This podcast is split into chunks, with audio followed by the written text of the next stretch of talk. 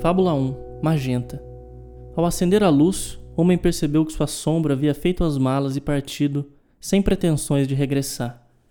Como há muito não ficava assim, tão sozinho, homem jurou que ficaria algum tempo só, à revelia da vida.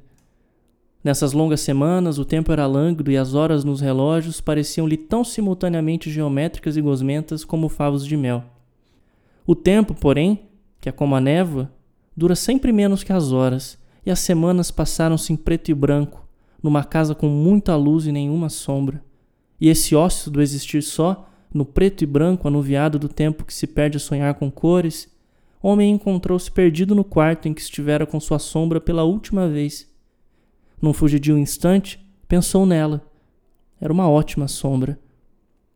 Foi-lhe a silhueta definitiva por tempo bastante para que nem seus amigos mais próximos ousassem questioná-lo sobre ela.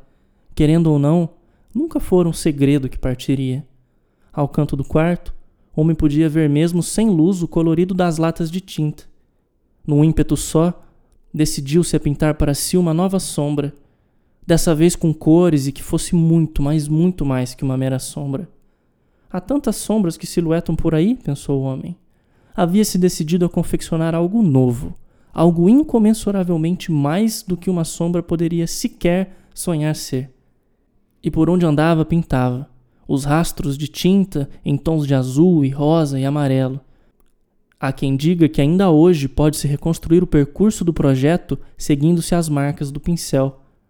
E com o passar acelerado do tempo, já não tão neva quanto roda-moinho, as pinceladas faziam-se circulares, como se o refluxo dos segundos, minutos e horas arrastassem-no ao centro de um turbilhão incompreensível de cores confluentes, das quais surgira então, num crepúsculo outonal alaranjado, uma figura inconfundivelmente magenta.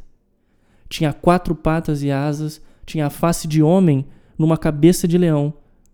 Homem encarava a figura de tinta, toda magenta, transfigurar-se numa esfinge. Que é? perguntou o homem, já acostumado às inquisições crípticas de suas esfinges e com a voz cromática que só as esfinges têm, a esfinge magenta inquiriu: Que pode saber de si um homem que edifica esfinges à sua imagem? Diga-me, homem, continuou a esfinge magenta ao virar as costas antes que enfim mergulhasse em si própria.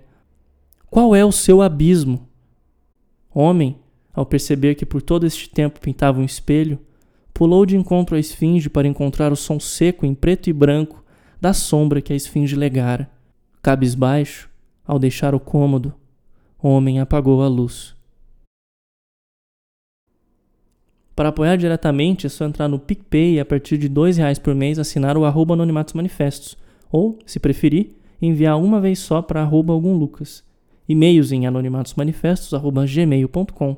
Texto disponível em algumlucas.com. Até a próxima.